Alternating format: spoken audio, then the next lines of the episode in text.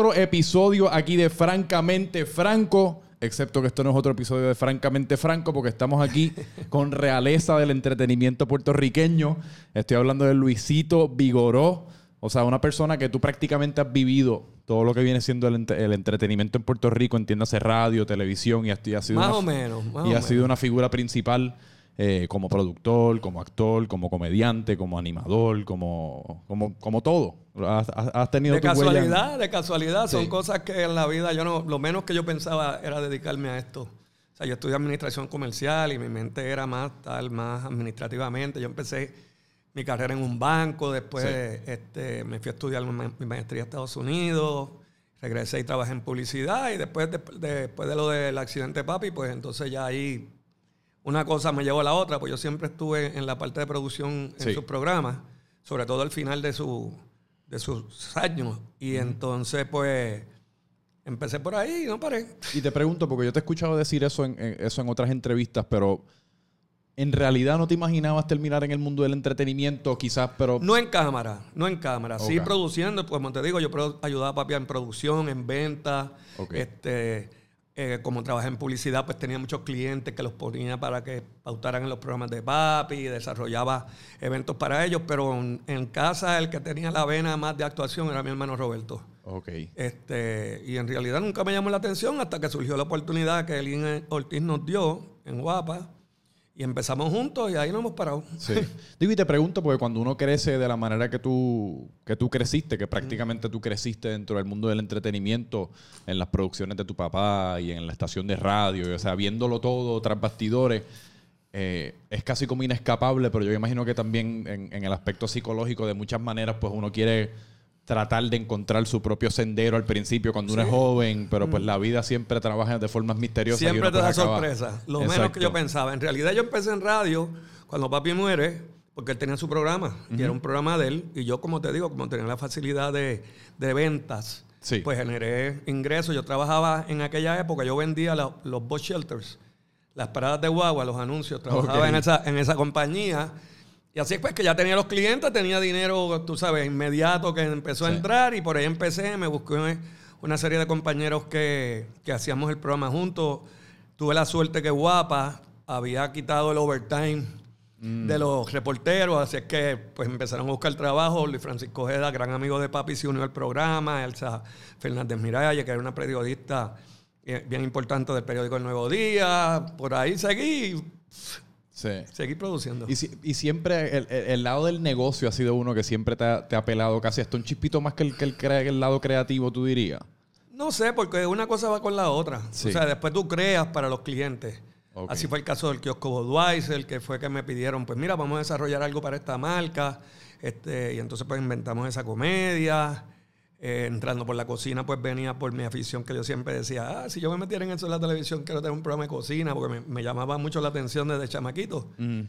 Y cosas así. Pero te digo, fue una, una, fue trayendo la otra y pues logré aglutinar un, un gran elenco. Tú sabes, este, cuando decidí que iba a empezar a producir, pues pedí ayuda a Silverio Pérez, a Soncha Logroño, a Jacobo Morales me dieron la mano mucho en la parte creativa y en la parte de dirección artística, porque yo no tenía ninguna experiencia en eso.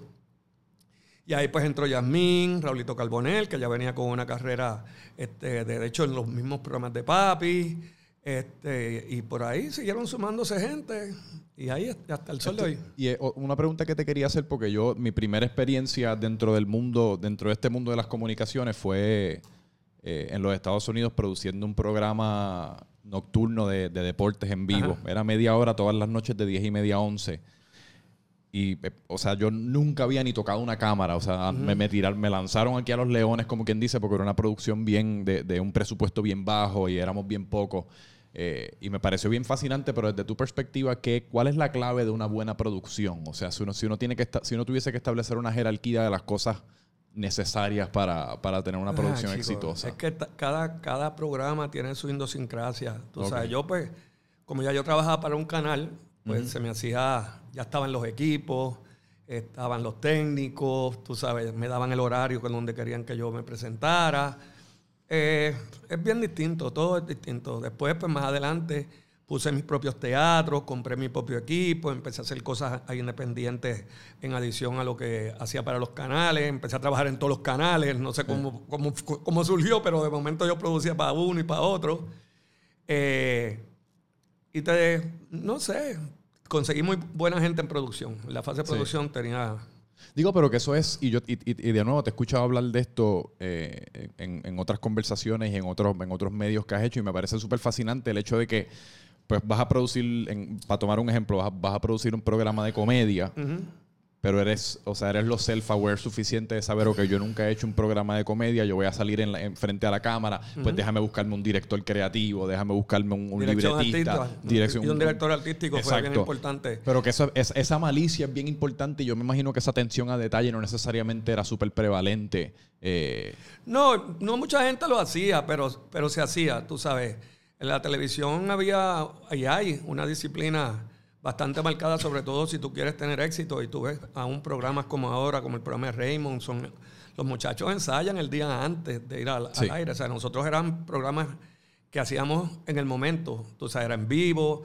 También eran sketch cortos cuando empezamos en el show del mediodía, pues eran sketch de 15 minutos, 18 minutos, que también pues eran más rápidos y ya pues a la vez que los personajes fueron madurando, ya no era tan complicado, porque ya cada, cada artista tenía su personaje tan y tan elaborado, que era como la vida misma, lo que estábamos conversando este, anteriormente, antes de empezar la grabación, que ya ellos, tú sabes, se vivían el personaje y pensaban como el personaje. De hecho, eh, en, estos días me encontré a Víctor Alicea y empezamos a hablar de eso, porque Víctor se unió al grupo como a los tres o cuatro años que habíamos empezado el proyecto de Entrando por la Cocina. Y entonces, pues esas, peculiaridades de cómo todo el mundo aportaba un pedacito para, para cada personaje. Venía Jasmine con una idea, o Texi, o, yo, o Gualesca, Chori, que nos fue una gran aportación a, nuestro, a nuestro grupo. Y así, pues, pasaron los años y cuando nos vinimos a dar cuenta, entrando por la cocina, estrenó en septiembre del 86.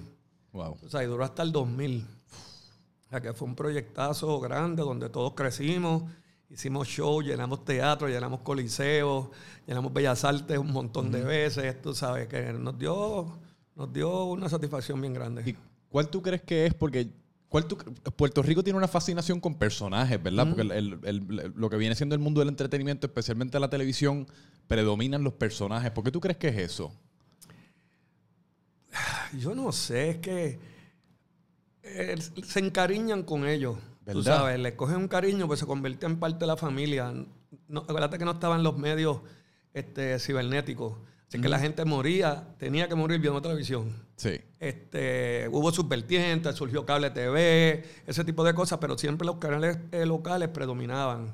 Y Puerto Rico, pues, eh, no había tanta afluencia como hay ahora. y la gente, pues, uno en el área metro quizás no lo sentía, pero en, el, en la isla, tú sabes, tú trabajabas en Aguadilla y tú estabas a, cinco minutos de tu casa, o en Manatí, o en Fajardo, tú sabes, no es como acá en San Juan, que uno viene de diferentes sitios y, y, entonces pues tú llegabas a tu casa inmediatamente y te sentabas frente al televisor y ese era el entretenimiento eh, favorito eh, del pueblo. Así que te identificabas con los personajes y, y, hacías parte de tu familia. Pero que digo que a la hora, a la hora por, por ejemplo, de, planificar, ok, tenemos esta, idea de un programa nuevo. Eh, casi siempre uno trataba de desarrollarle personajes a ese programa. Casi nunca uno pensaba de, ok, pues yo voy a ser Luisito, Luisito Vigoró.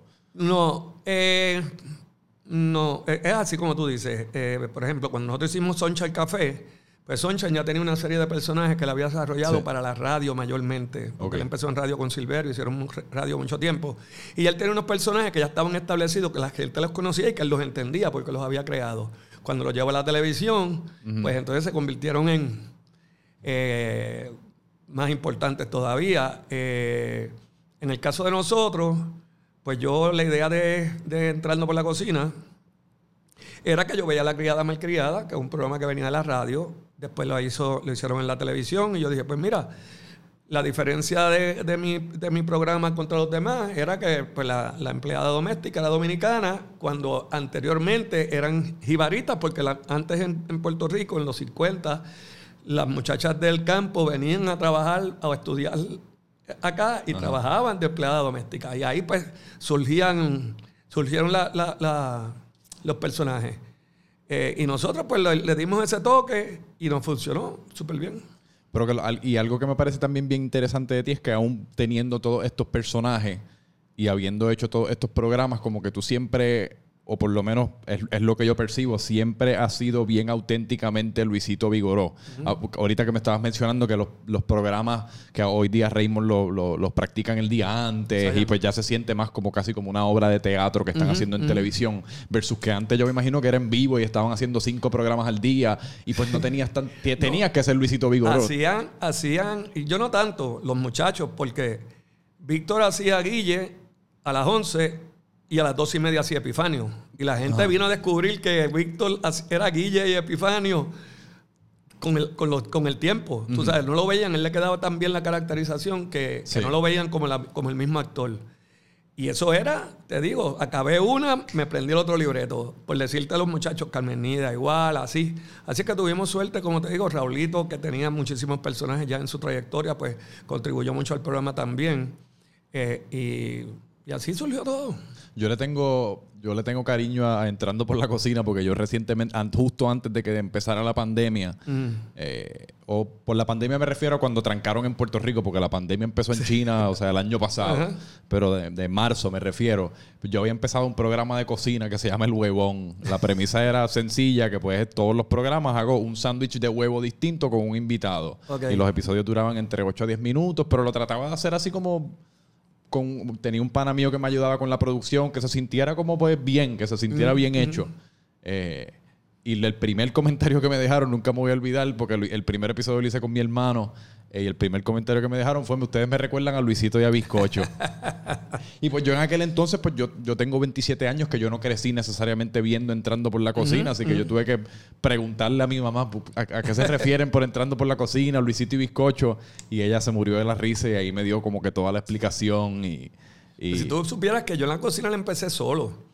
Después tenía colaboradores, pero lo que pasa es que con el tiempo, cuando se acabó entrando por la cocina, hice el programa con Bizcocho, porque Bizcocho con quien hacía pareja era con Cosme en Telemundo. Ok. Y entonces cuando el show de las 12 termina, ya yo había terminado el ciclo de entrando por la cocina, y entonces pues hicimos la cocina de Luis Bizcocho. Estuvimos ahí como dos o tres años, pero tuvo mucho impacto. Y es lo más reciente, por eso fue a principios de los 2000. Quizás fue por eso entonces. ¿Y por, qué te llamó tanto la atención la cocina? O sea, porque Te digo, de chamaquito veía los, los, los, que cocinaban en la televisión y me fascinaba. Un señor que era el coach de nosotros en la escuela, él cocinaba en su casa para su familia y para todos los jugadores del equipo.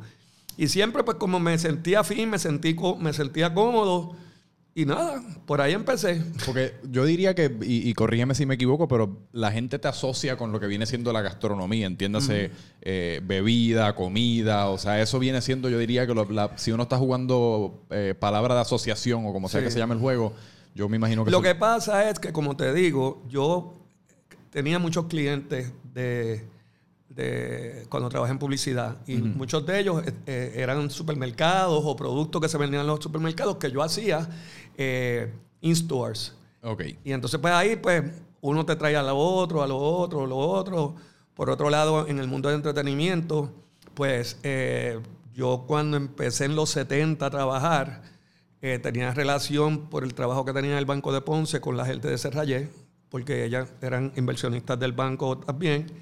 Y pues ahí ya, ya conocía destilería y conocía a los empleados. Cuando trabajé en John Rubicon, que fue la agencia que yo trabajé, manejaba la cuenta de, de Don Q. Eh, tenía sello rojo, que papi era la voz de sello rojo. Eh, tú sabes, una, cosa traía a la otra. O sea, que es como pasa. En, Las cosas pasan. Uno sigue viviendo en el presente y de la nada han pasado dos, tres años y uno lleva haciendo estas cosas y la gente te empieza a asociar con esto. Es curiosa cómo funciona la vida de esa manera, ¿verdad? Yo, de que de hecho yo te quería preguntar porque reciente y escuchándote hablar acerca de, o sea, ya son como 35 años que tú tienes en, dentro, dentro de este mundo. febrero del 85. Yo empecé como productor y talento. Por eso, que eso es una vida para muchas personas. y, y, yo recientemente, porque yo estoy llegando a la edad, yo tengo 27 años y estoy llegando a la edad en la que estoy teniendo como una... una estoy, bastante obsesionado con el concepto del pasado y el concepto de las memorias y mi relación con el pasado y las memorias. Pues porque yo creo que hasta los 18, 21 años, que viene siendo cuando uno se gradúa de universidad, eh, uno casi vive como una vida en el cual no, no existe mucho cambio, uno está yendo a la escuela, relacionándose con las mismas personas. Y ya cuando, cuando llega a la universidad y cambia todo. Exacto. Es, otro- es otra vida nueva, es otra etapa de la vida. Exacto, así que uno, nos, uno hasta los 21 años yo sentí que había vivido una vida, pero entonces de la nada, de los 21 a los 27, Se te fue el nada. Sí, no, y he vivido en tres ciudades, he tenido distintos trabajos, he cambiado de profesión, o sea, un, un sinnúmero de circunstancias que ahora pues yo pienso en, en el franco de los 10 años, en el franco de los 13, y, y se siente casi como si estuviese viendo una película de mi vida y no se sienten como mis memorias ni como el pasado. ¿Qué relación tú tienes con estos 35 años de historia dentro del mundo del entretenimiento y todo? Es que pues yo tuve la suerte que a mí me tocó la transición de la gente que, como yo digo, que llegaron con el televisor. Mi papá, Agreló, Tommy. Cuando llegó la televisión, literal, o sea, que llegó el primer televisor a tu casa, Sí. dentro de esa cajita estaba esa gente.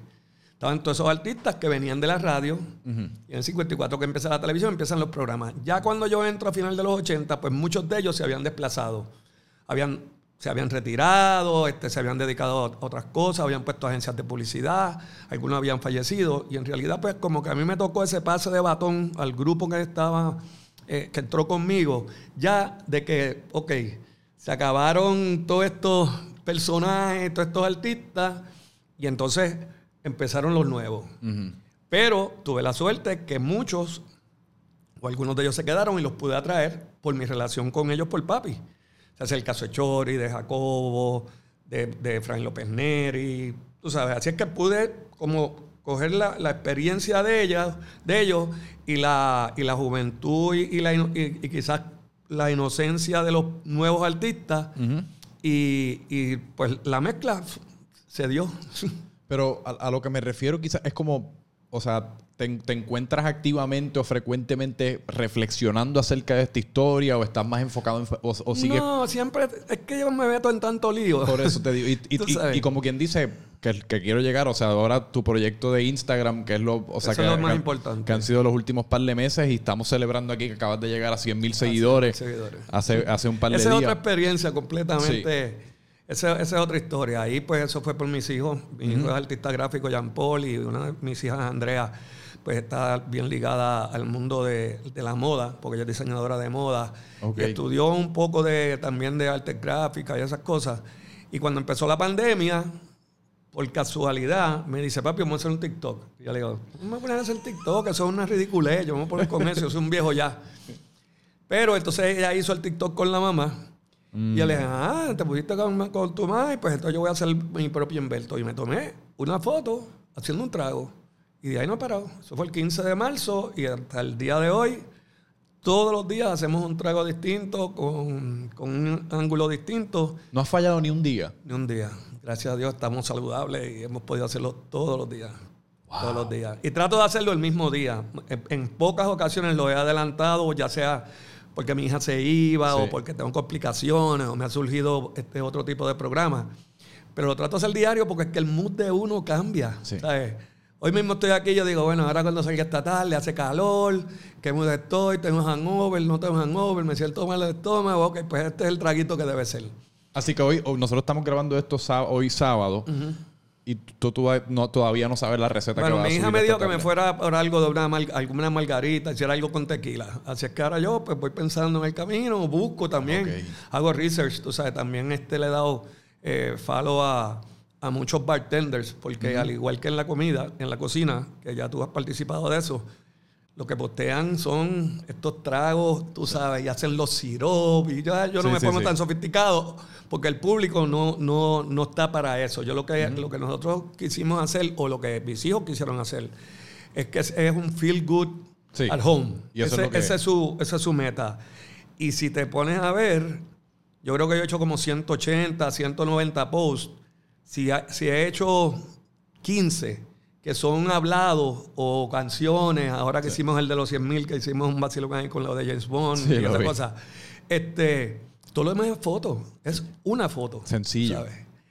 Es como- tú sabes que no es fácil, tú No. sabes, porque posa, busca los ingredientes, que si no hay, pero... No, pero me refiero sencillo no para, para eh, propósitos del consumidor. Sí, del o sea, que- consumidor. Que, no, uno no le está pidiendo mucho No, más allá de que, que- se que como que se disfruten la foto, si acaso hagan la receta, como que es bien, es no, no es demanding. No, y entonces pues, y mucha gente me escribe y me pide, mira, dame recetas con tal licor y dame recetas. Y entonces pues eso se los contestamos Sí. y ese tipo de cosas.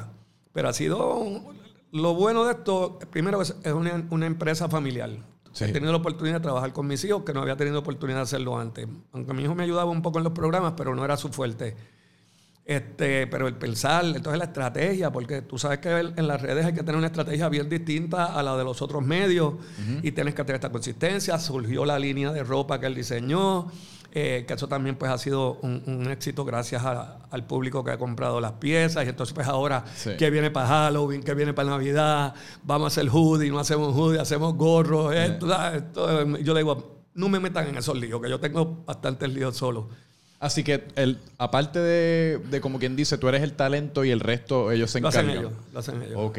Inclusive la, la planificación estratégica de las Todo, recetas. todo, de- Sí, sí, vamos. Las recetas las busco yo, pero este, pero ellos son los que me dicen, pues mira, vamos a hacerlo así. Eh, les digo, pues voy al agua, estoy fuera del agua. Pues eh, cuando abrieron, porque tú sabes que al principio no se podía salir de las casas, pues entonces ahí fui a par de restaurantes de amigos que, pues para ayudarlos en las ventas, que tú sabes que estaban los negocios pues pasándola bien mal. Eh, mucha gente me llamó para que les ayudara en exposición, sobre todo la gente del mundo de los licores, que los negocios estaban cerrados. Y ellos se mantuvieron vendiendo, pues, ya sea sangría, mojitos. Entonces me los llevaban a casa para que yo los, los posteara y los ayudara en las ventas. O sea que ha impactado a mucha gente. La gente que hace líneas de ropa. Yo no sabía que había tanta gente con líneas de ropa en Sí. Puerto Rico, más los que se metieron en esto por la pandemia. Sí. O sea, gente que ha tenido otras profesiones que dice, mira, o sea, así es que ha sido una sorpresa bien agradable. Eh, pues hay muchos planes, tú sabes, porque la bola de nieve sigue creciendo. Sigue. Y entonces, pues ahí pues tenemos planes. Obviamente, pues ya tuviste que ahora hay un poco más de libertad, ya está la playa, pues ya se está yendo el verano, que aunque Puerto Rico es verano todo el tiempo, pero, Sí, pero oscurece más temprano, es, es otro, es otro es, mundo. es simbólico, por más que sea, la- es una actitud. Sí. Eh, Hay algo en el aire que uno Exacto. está más predispuesto a ir a la playa, más predispuesto a salir en botes, lo y que fuese. ahora, pues estamos, tú sabes, viendo con qué seguimos. Sí. Tú sabes, este, debo ponerle algo de picadera en adición a los tragos, eh, pero ya entonces yo digo, es que ya eso me va a complicar porque esto yo lo hago por fondo. O sea, yo puedo llegar a las Sí, 4 pero- a casa, pero Pero conociendo tu historial y, y ahora empezando a conocerte a ti personalmente, eh, la mente de productor siempre, Siempre se apodera. Inclusive lo que has hecho ya en, en- en 180 posts, 180 días, eh, es increíble. El hecho de que ya tienes una línea de camisetas. Yo me metí en el website que si stickers, que camisetas, pins, o sea, y o sea, se siente como algo a nivel de estrategia que si ah, pues viene una tormenta, pues vamos a subir el post con echándole gasolina a la planta. eso fue, eso fue mi esposa. Yo saqué esa plantita que es la que tenemos en casa. Eh. Porque en casa, pues, yo no soy mucho de, de- de- de equipos grandes de eso. Y mi esposa dice, ah, pues vamos a hacerlo así, muchacho. Me llamó hasta la gente que distribuye la planta. Mire, gracias, le vamos a dar dos servicios gratis. Y yo no estaba buscando nada de eso, pero ese fue un palo. Igual lo del carrito de compra. Esa estuvo buenísima. Eso fue, pues me llamó la gente del supermercado, que yo anuncié a Econo por muchos años y conozco a muchos de los dueños. Y pues el nieto de uno de los dueños me dice, mira, es que yo abrí una cava bien chévere aquí en Coló, vente para acá. Y cuando llegamos, pues, ellos no tenían ni idea. Yo les dije, mira, vamos a una cosa, vayan a un carro con todas las bebidas, todo lo que hay ahí, empiecen a echar ahí. Y eso fue otro palo. Y lo hice cuando vino la primera orden ejecutiva, pues Sí. hice la parte 2, que esa es más. Bueno, mi hijo me decía, papi, en, en 15 minutos ya yo tenía 5 mil views. Sí. Una- era una cosa. Ahora sé lo que quiere decir, pero en Sí. ese momento yo no sabía lo importante que era eso. Eh. Y No, lo que pasa es que han habido un par de posts como ese y el de la, o sea, el de la tormenta y un montón de otros más que cuando uno cuando uno hitea en esa combinación de que la foto está bien gufiada y uno lo está y uno está hablando con un tema acerca del cual un montón de gente se siente identificada co- con, porque está bien relevante en el momento, esa es la receta ganadora. Esa, eh, sí. Y así, pues, como te digo, hemos tenido aciertos, pero es de casualidad, porque ese es el mismo día. Lo del monje, ese era el día de las primarias. Y yo salí y le digo, ya yo tenía ese disfraz que me lo había traído la gente frangélico, porque el destruidor es amigo personal de muchos años. Y yo lo tenía allí como esperando y dije, pues vamos a esperar. Y cuando yo vi el revolú que había en las primarias, que no se iba a acabar, que si las iban a... Dije, hoy es el día de sacar el monje. Y los muchachos de, de, de Cisne, de Cisne, sí, Cisne, que están por aquí, cerca donde tú vives, este, me habían hecho la vela, pues saqué la vela y ahí el resto de historia. O sea, pero ha sido como todo, tú sabes, es, tratar de agradar a la gente de una forma genuina, como dicen ustedes, orgánica. Orgánica. y que te mejorado. y, y hablando de, o sea, hablando de las redes, ¿qué ha sido lo más que te ha sorprendido? Porque tú no participabas de las redes. No participaba mucho, no. Pues te, digo lo curioso era, bueno, como todos los viejitos, lo que uno siempre eh, eh, te mantenías era en Facebook, no tanto en Instagram. ¿Qué pasa? Con mis hijos, pues ya son más jóvenes, son de tu edad, empiezan a meterme en Instagram. Entonces lo, curioso era que los hijos de mis amigos, que tienen tu edad, sí. pues, eh, papi, mira el pana tuyo, mira lo que está haciendo. Entonces me pegaron con los padres, los trajeron a Instagram también. Aunque mi público se mantiene joven, este, Por eso te digo, porque yo imagino que este invento de Instagram le debe haber abierto los ojos a, a, quien es Luisito Vigoró, a un montón de jóvenes que quizás no tenían idea porque no se criaron viendo la televisión de la misma manera que los adultos o sus padres. Esa, ha sido la sorpresa. Eso es. Entonces, pues, por eso es que lo hemos también mantenido este, hasta cierto punto más joven, el tipo de vestimenta, las cosas que se hacen. Y así es que yo creo que, es lo que ha sido el, el clic para el éxito que hemos tenido. Pero ¿y qué, ha sido lo más que te ha sorprendido del medio como tal? O sea, del, poder... Es, inmediato. Es inmediato. Y, no solo aquí. Empieza a escribirme gente. Yo tengo gente de Sur Corea. De verdad. sí, hay unos puertorriqueños allá, este, de Japón. Sí. Tú sabes, este, de, Estados Unidos, pues montones de, estados. Eh, tú sabes que era algo que por las limitaciones de de la televisión, que no se, no se era broadcast en Estados Unidos, pues era público que no estaba disponible para uno. No, y esos, lo, como, como, como les llaman, los boricuas en la diáspora, los boricuas fuera de Puerto Rico, en todas partes del mundo, esa es la gente que más se tiene por el contenido boricua, por la ropa boricua, por todo lo que sea un pedacito de su patria. Porque eh, ellos quieren vivir en un espacio y por lo menos sentirse que de alguna manera todavía están en contacto pues con Puerto Rico. Pues eso, eso ha sido, pero de verdad yo me lo, me lo disfruto y espero que, que, la gente se lo siga disfrutando por mucho tiempo, pues lo hacemos con mucho, con mucho ahínco y con mucho con muchas ganas de que la gente se sienta bien, que es algo que, que en esta pandemia hacía falta.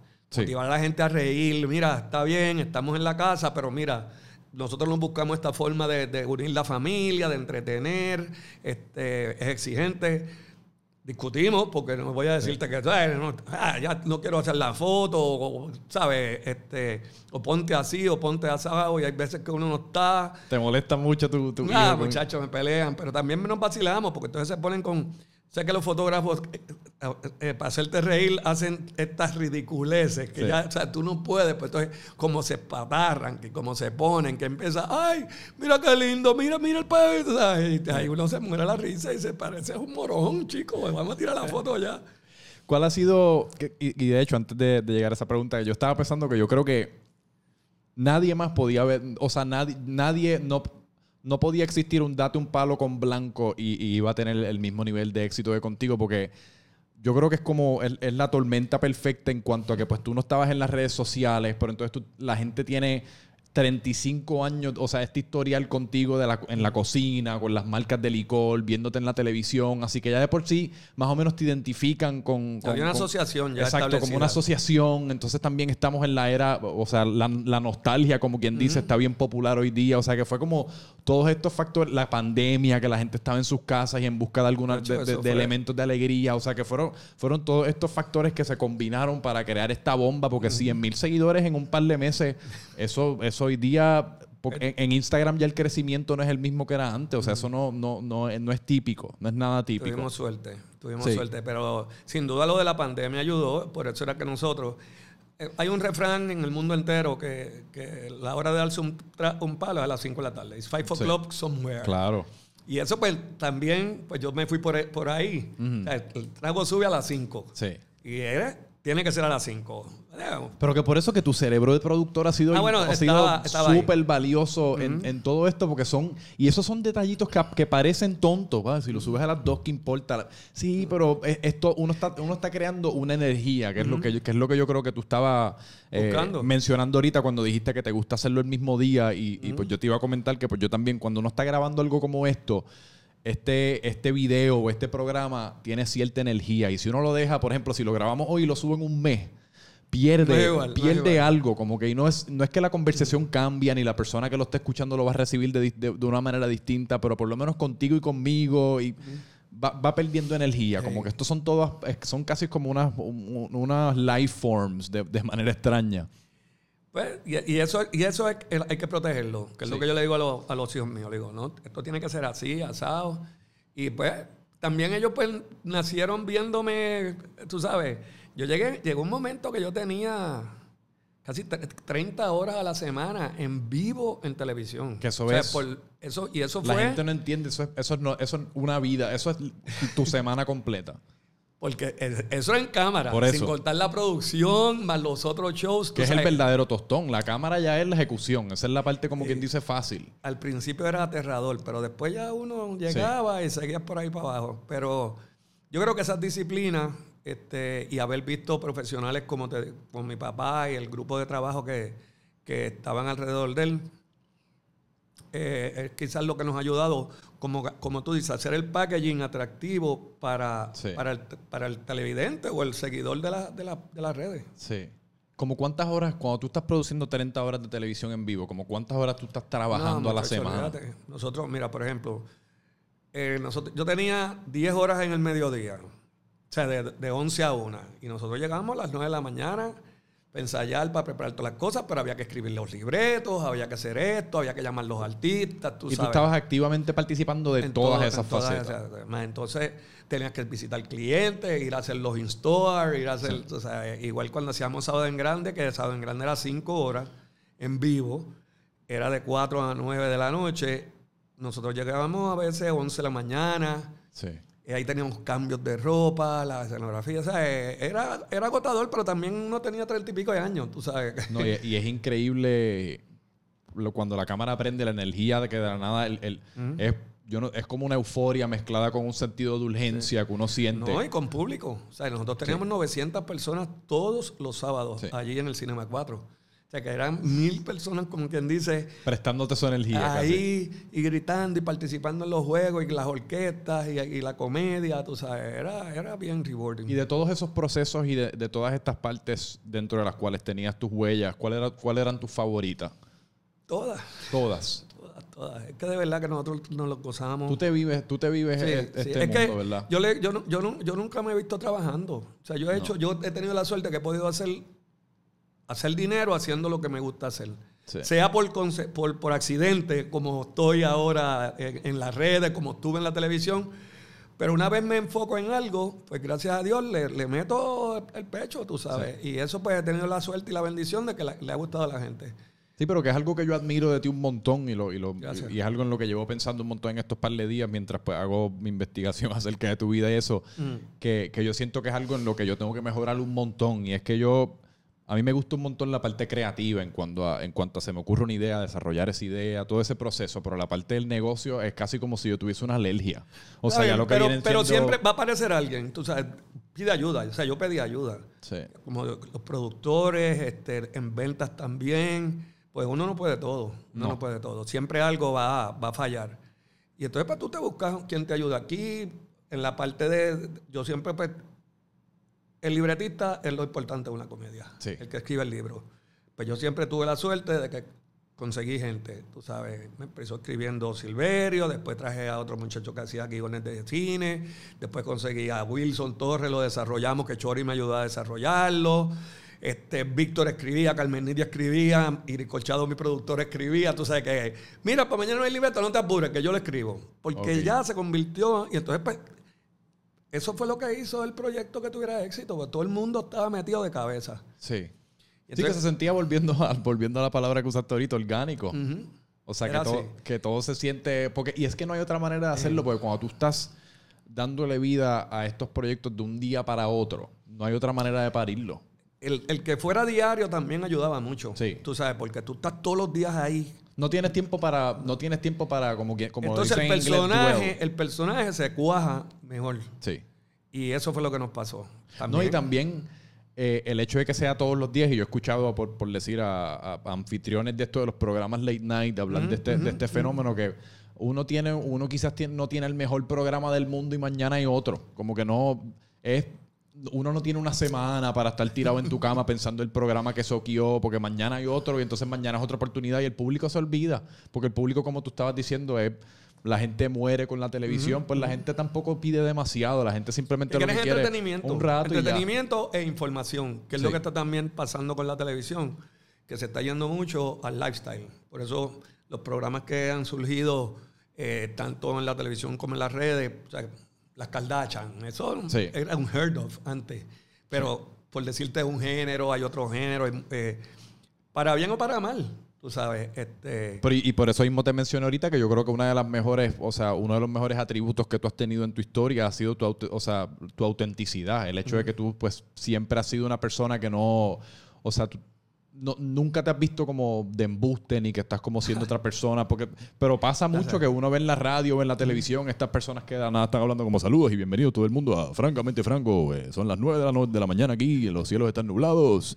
O sea, es- eso, eso, pasa. eso, no, eso, no, eso no pasó con nosotros. Por eso. Y yo creo que para tener una carrera larga, a menos de que uno vaya a ser un, un ancla de, de- de las noticias o lo que fuese, ha- hace falta eso. Porque uno siempre se puede ayuda, reguindar de, ayuda, de quién uno ayuda, es. ayuda, ayuda bastante. Sí. ¿Y cuál ha sido, volviendo, volviendo al Instagram, cuál ha, has, has tenido como que alguna o algunas recetas de las que has hecho que han sido tus favoritas o las que le recomendarías a la gente más que, que, que otra? Es que todas, tú sabes.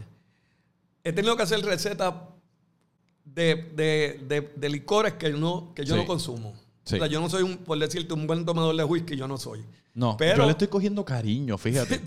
La- la- es, es un good start, es un- un, eh, pero de, de- de la época de nosotros, de cuando nosotros crecíamos, era más ron, un poco de ginebra, Sí. este, la vodka que después pegó. Yo anuncié Finlandia por 10 años, este, que de ahí también pues, hay mucha, mucho ricol. Pero yo he escuchado, y corrígeme si me equivoco, yo he escuchado a gente decirme, a gente que sabe más que yo, hablar de- del hecho de que eh, la vodka es 99.9% mercadeo. En cuanto a la vodka, cu- que el- el- la calidad de la vodka no varía tanto, sino lo que varía es el packaging y, el, y como la mercadea. No creas, eh, t- tiene todo. Este, ahora pues hay de grano, hay este la vodka pega literalmente por James Bond, fue el que pegó Sí. la vodka en el mundo. O sea, ese- el- el- la labor de Smirnoff con, con esa, con esa franquicia fue in- increíble.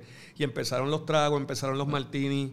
eh, pero ahora pues la hay de papa, la hay de o sea, siempre Sí, la ha habido, todo. pero ¿qué pasa?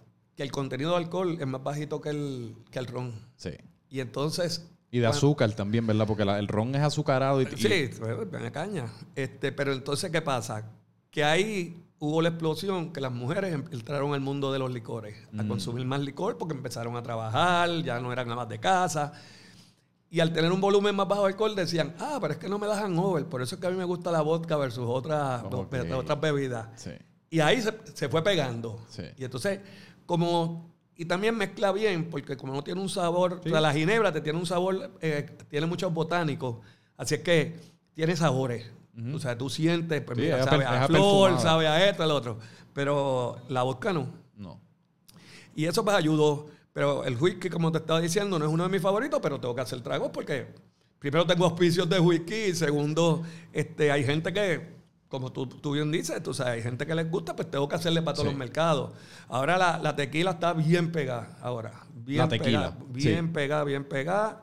En todas las formas, pues tienes que hacer tragos con tequila, pero no es margarita nada más, ahora se usa para otro montón de cosas. Sí. Es que yo creo que también, y, y esto todo va a ir evolucionando de la misma manera que la- las modalidades de salud y, de, y, de- y alimenticias van a ir evolucionando, que cada vez más y más la gente está pendiente en cuanto a, ok, pues dentro de los licores, ¿cuál es el licor No, no, y hay, menos y hay tragos Mabel? keto, y hay tragos de los otros, y o sea, si ahora... Pero, pero tradicionalmente, por lo menos dentro del research pendejo que yo he hecho, la tequila siempre sale como el licor más, salud, más saludable, entre comillas. Ah, eso- lo que sea que signifique eso. Eso cada cual, Sí. cada cual desarrolla su gusto y, su- Vale. y sus preferencias. Pero, pero es interesante, tú sabes, y, te- y- y lo, que, eh, eh, lo que sí he aprendido, que, que lo sabía, pero ahora lo, lo confirmé, es, es la gran cantidad de azúcar que tienen los tragos. O sea, Por todos los tragos, aparte Sí. de que ya lo tienes en la China, en esto, en lo otro, se le añade azúcar. Sí. Y yo, yo la elimino. O sea, yo Yo digo, la- yo- este, para mi gusto personal, la pongo en la receta si la gente la, la quiere usar o no, Sí. es otra cosa. Pero ha sido, he aprendido, he aprendido mucho. Yo, yo por eso tuve que, o sea, hace unos años yo tuve que dejar de, de beber el, el ron con Coca-Cola, eso es. Porque no es, el hangover no es de del ron ni de la Coca-Cola, es del azúcar, o sea, es del azúcar, lo que te, porque es lo que crea... y te vuelve loco, porque el azúcar te vuelve, el- mezclado con la borrachera, te vuelve loco para el carajo y pues yo, Pero de- después uno va desarrollando, tú sabes, este... A mí me gustan los, los bitters. Yo tomo mucho Campari, que es una Sí. bebida italiana. eh, eso es fino, eso está cool. Cuando Eso, uno- este, ah, ¿sabes? Pero es, es el mood que esté. Yo- O sea, yo no te puedo decir que bebo siempre lo mismo. Sí. Como comentábamos hace un rato. Si hace calor, mira, pues me voy con una sangría o me voy con, con palo, tú sabes. Si estoy un poquito más en otro mood, pues me tomo mi martini, que ya que Uh, te estás sa- sí. saboreando el trago, no es, no es para estar corriendo, ni estar, es para tú sentarte y disfrutarte.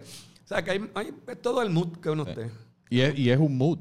Pe- Y, y volviendo, al- me, me interesa mucho porque yo nunca he sido fiel creyente del, en, en cuanto al eso de que unos licores te dan más hangover que otros. Yo siempre he pensado que si bebes lo suficiente, hasta el agua te va a dar hangover. Exacto. Hasta la cerveza. Por eso te Hasta digo, la o sea, cerveza. si coges una- uno dice, ¿cómo uno se emborracha ahí con cerveza? Se emborracha uno con cerveza. Exacto. Que yo creo que el buen punto ese que como tiene un, un por ciento de alcohol más bajo, pues no te emborrachaste tanto. Pero, Ah, si, te das dos o tres de más... eh, Es así. que, que a mí me interesó mucho que en- te escuché hablar en, un, en- creo que en una entrevista con Juanpi, que mencionaste que tu cura para el- hangover es meter la cabeza en el El freezer por freezer, 5 es un segundos. vacilón, eso es un vacilón, pero funciona. Eso nunca le he tratado. Eh, y de hecho, yo he dejado. A mí, el, pero tú no te da mucho hangover, ¿no? Sí, muchacho, sí, grave. Sí. Sí, porque, mira, hay veces, ya no es ni por la cantidad que bebes, es el cansancio, estás Sí. agotado, no duermes. Yo duermo muy poco, eso nos pasa a los viejos, no dormimos mucho. Este, y, ¿Cómo y cuánto, como cuánto en promedio duermes? cuatro o cinco horas. Y ya. Y ya. Entonces, eso es lo que pasa. Te acostaste a las nueve de la noche, ya a las dos de la mañana estás despierto y buscando qué hacer como una cucaracha dando Sí. vueltas. Te pones a escribir, cuadras las cuentas. Y siempre Eh, ha sido el caso que duermes 4 o 5 horas. Sí. Toda tu vida. sí.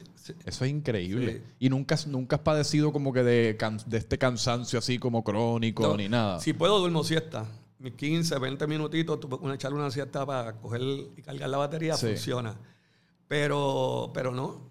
Es que es increíble porque los, al, al fin y al cabo todos somos seres humanos, pero los cuerpos No es, vienen que, no es que configurados. esté bien, de- no es que esté bien. No, no, pero- Se supone que descanse más. Pero, Digo, coño. hay veces, hay veces que sí duermo más. Puedo Sí. dormir 6, 7 horas, pero Pero que lo que te digo es que lo, por más que sea, los, cada cuerpo tiene ciertas particularidades y viene configurado de cierta manera que quizás tú tienes mucha más energía natural porque yo soy que si mi- mínimo Y ya es algo casi como mental, que yo no estoy seguro si es que el cuerpo está cansado o es que yo me estoy diciendo que estoy cansado porque no dormí siete o ocho horas.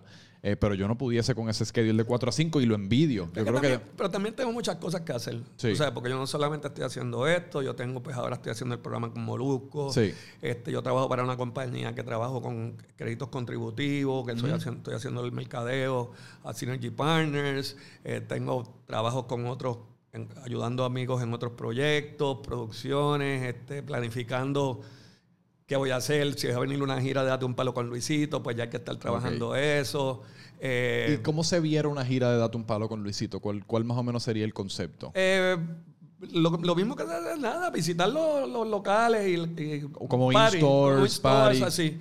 Lo que pasa es que todavía no está abierto Nada. el país, pero es algo que va a pasar. Tú sabes, Sí. se pueden dar, se pueden dar.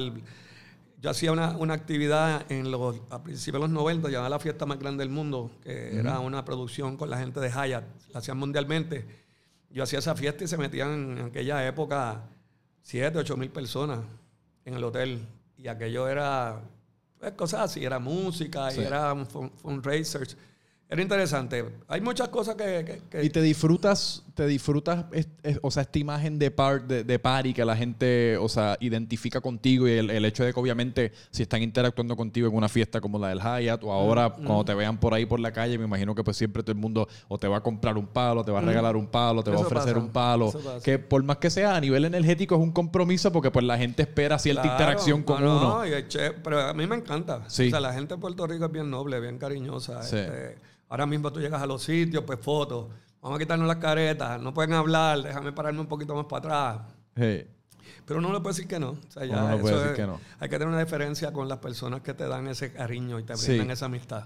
Coño, y, yo creo que de muchas maneras, uno, que para esas personas es que uno crea, el, el sea el, el contenido que uno esté creando, las producciones que uno está haciendo, es para que estas personas se lo disfruten. Y entonces, de muchas maneras, y no es que uno le debe la vida a estas personas, pero pues, pues sí, estas personas son las que le Claro, ponen... las que hacen posible que tú tengas Exacto. el éxito, pues consumen los productos que tú anuncias, van, van a mi teatro, cuando tenía los teatros, van a las actividades, tú sabes. Es, es un círculo. Sí.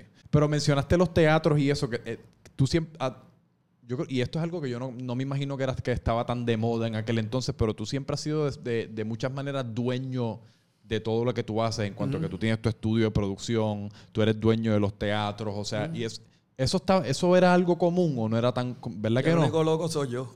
Por eso, porque hoy día yo, por lo menos, la retórica que yo escucho en las redes sociales en el 2020 es que mucha gente está ahora abriendo los ojos a lo que es ser dueño de lo que uno hace. y, y, pues, si vas a hacer algo, pues tratar de, pues, de nuevo, ser dueño, porque pues ahí es donde yo creo que pues tiene un poquito más eh, upside, lo que sea que uno está haciendo. Pero en aquel entonces era un riesgo, ¿por qué, hiciste, por qué lo hiciste?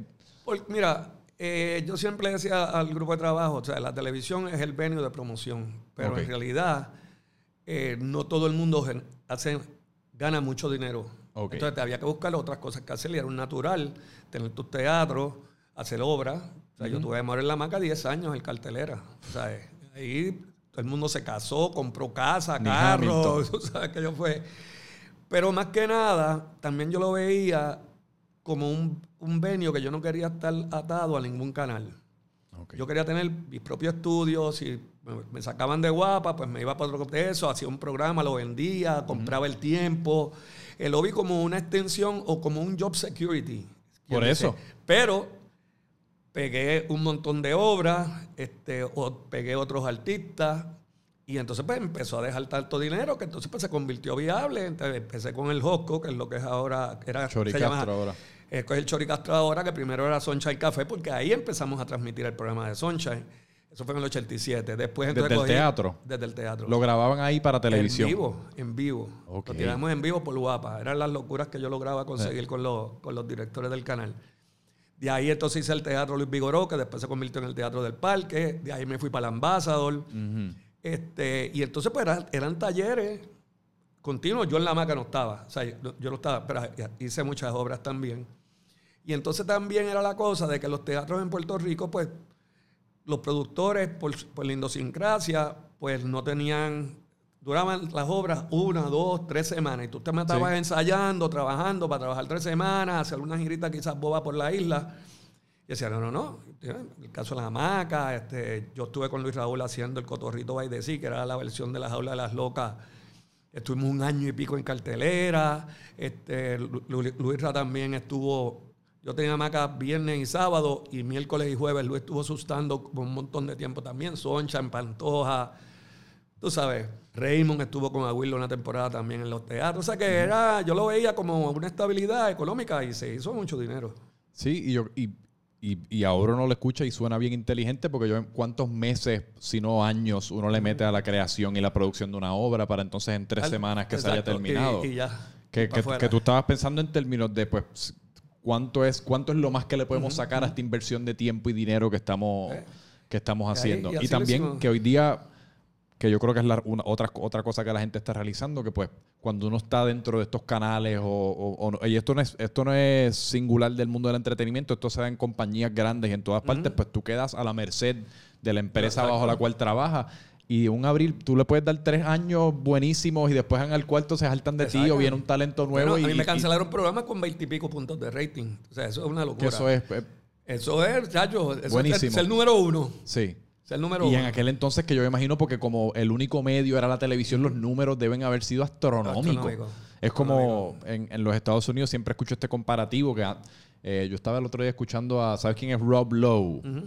Eh, lo estaba escuchando hablar en un, en un podcast y él estaba hablando que en, el- en un, en un entonces, en, él era un chamaquito, ponle que tenía Sí, él 16, empezó 17 joven. años, y este- él trabajaba para un programa de televisión que era, solamente habían 68 programas de televisión eh, al aire, y ellos eran el número 68. El- el- tenían los peores ratings de toda la televisión, y aún así tenían 18 millones de personas viendo todas las semanas. Hoy día 18 millones lo ve un juego de NFL, de, de fútbol, y esos son los ratings más altos que tiene la televisión, que todo es porque hoy día está disperso. La atención de la gente y, los medios. y pero también la gente te, ahora es más fácil medirlo con porque la gente muchas te ven por las redes y es más fácil medirlo porque tú tienes la información del usuario. Antes era más difícil medirlo porque eran las cajitas y eran unas fórmulas. Pero, o sea, a mí me cancelaron programas con, con buenos ratings porque pues vendieron el canal. Este, o- Ok. o, o estaba la cosa mala y no podían pagar lo que uno pedía por el programa. Eh, habían 20 cosas, tú Sí. sabes, 20 cosas y uno pues tenía que estar a merced de eso. ¿Y cuál tú crees que es el futuro de la televisión como medio? Yo lo veo, va a seguir, la- va a seguir funcionando. Tú sabes, es, es cómodo, es conveniente y tú has visto que todo esto que se está desarrollando, los Netflix, los HBO, es el concepto de la televisión. Lo único que, que no en- entran de otra forma. Pero la programación es lo mismo. Son series, películas, programas de entretenimiento, premiaciones de artistas, ese tipo de cosas. O sea que el- Sí, porque la televisión es el medio, es la caja. Exacto. Pero ya todo. Entonces tú ves que estas- las pegan la serie. Todo el mundo Sí. está pegado con esta serie. Y entonces, pues. eh, lo, lo- la- lo- lo bueno que ellos tienen es, la suscripción. Ellos no, no dependen de los anuncios. Entonces, que fue lo que trajo el cable. Que ya tú pagas 100 pesos Sí. al mes y ya. Por eso es que ellos se han tenido que poner a producir. Porque tenían 100, mil, eh, 100 millones de personas y no tenían programas. Dependían de los canales tradicionales para que le supieran contenido. Pues entonces ellos decidieron hacer su propio contenido. Exacto. No, porque por- entonces, es, es por, por tomar el ejemplo de Netflix, que por mucho tiempo uno de sus programas pilares fue Friends. Que Friends obviamente es de NBC, pero entonces NBC dice, espérate, Netflix está guisando, pues yo voy a sacar Friends de ahí.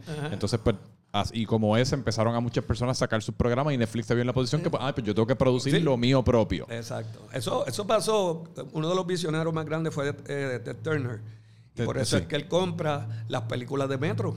O sea, el, el- los- el- el Turner Classic Movies, Sí. TCM, es que él dice, él, él abrió su canal de noticias, pero tenía un montón de canales más y dice, yo no tengo contenido. Entonces vino y compró la, la biblioteca de, de Metro Golden Mayer Sí. y la metió en un, en, en- en- en un canal. Y entonces la gente pues ya tenía otra, otra razón para seguir poniendo cable TV y suscribirte a cable. Y así empezó la bola y hasta Sí. el sol de hoy.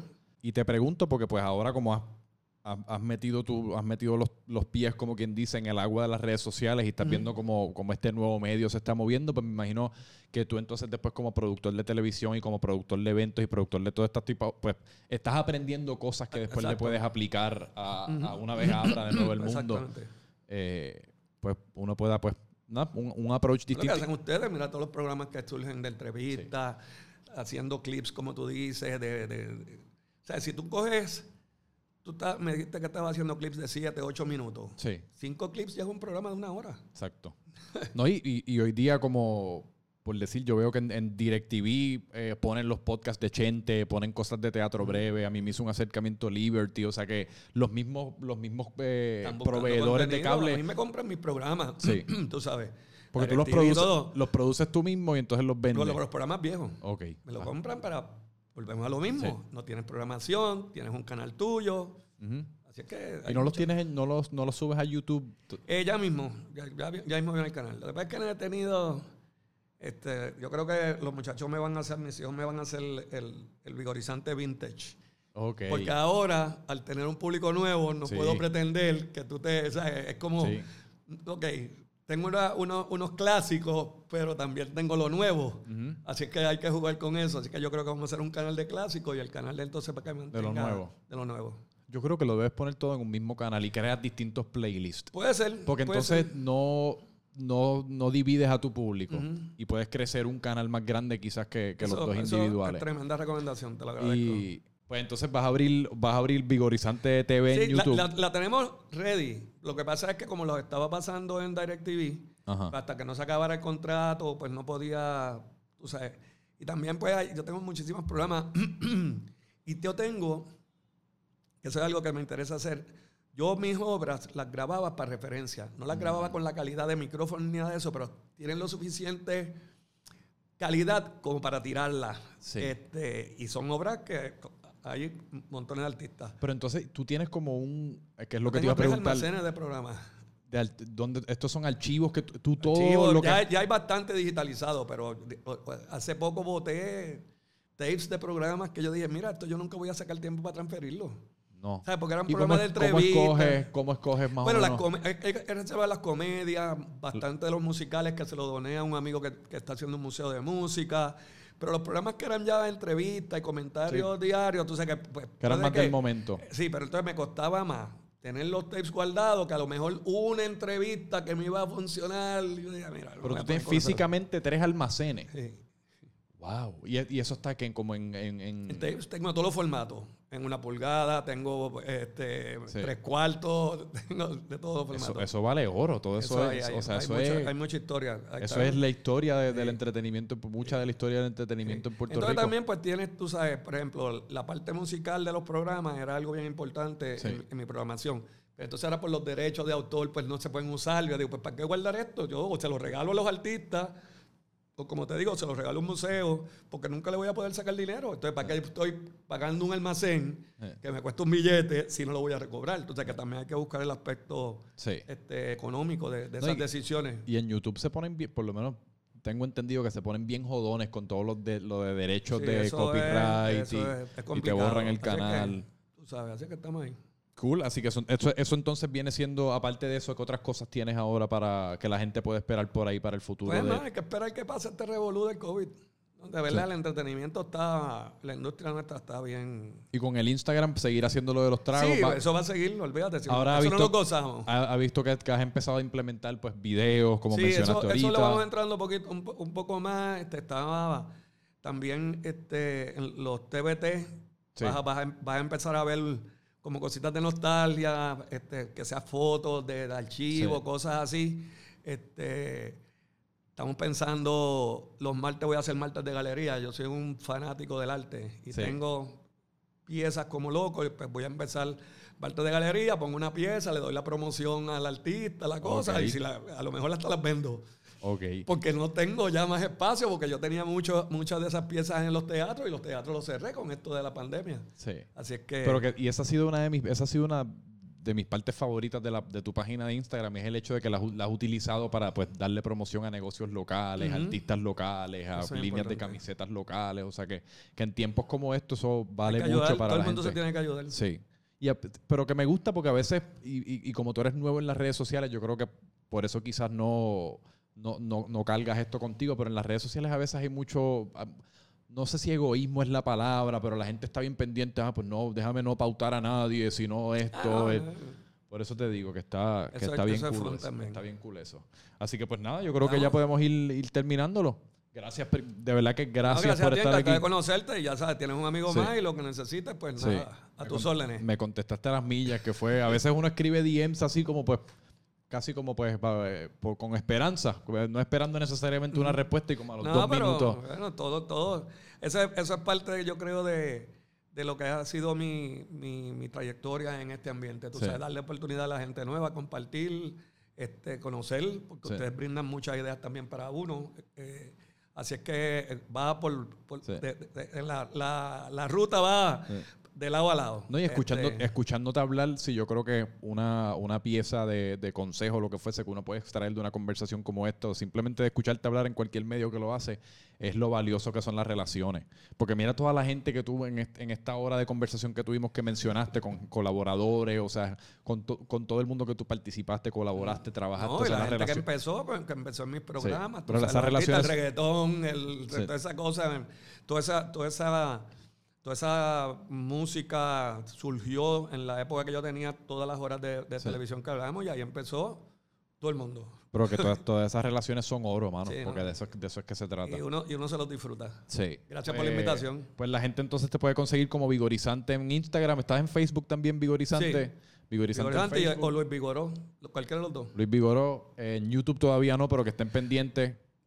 Ya, no, eso va a ser ya mismo. Y la, la- toda la ropa y eso en Eso es vigorizante.tv. vigorizante.tv. Si quieren comprar de la- las líneas. Está bien, están bien chulas las camisas y todos los, los dichos y eso. Está bien chulo. Eh, así que ya saben, síganlo, apoyen, disfruten, porque yo creo que de eso se trata. Traten la receta. A mí me pueden seguir como Franco Micheo en todas partes y fue, fue un placer tenerlos aquí en otro Francamente Franco. Así que gracias. Paz. Bye.